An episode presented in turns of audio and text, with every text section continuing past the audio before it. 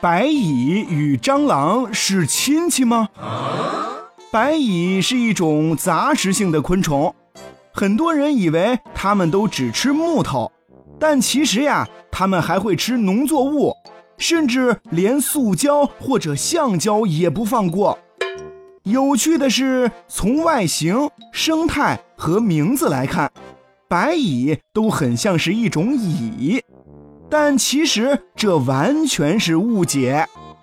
这白蚁在大约三亿年前的石炭纪就已经出现了，它们和蟑螂同一个时代，它们自身也是由蟑螂吃木头的祖先分化而来的。也就是说，白蚁其实和蟑螂才是亲戚。白蚁也像蟑螂一样，拥有庞大的群体。它们遍布于除南极洲以外的六大洲，全世界已知的白蚁种类就有三千多种了。不要啊！朋友们，这回记住了吧？白蚁不是蚁哦。哦，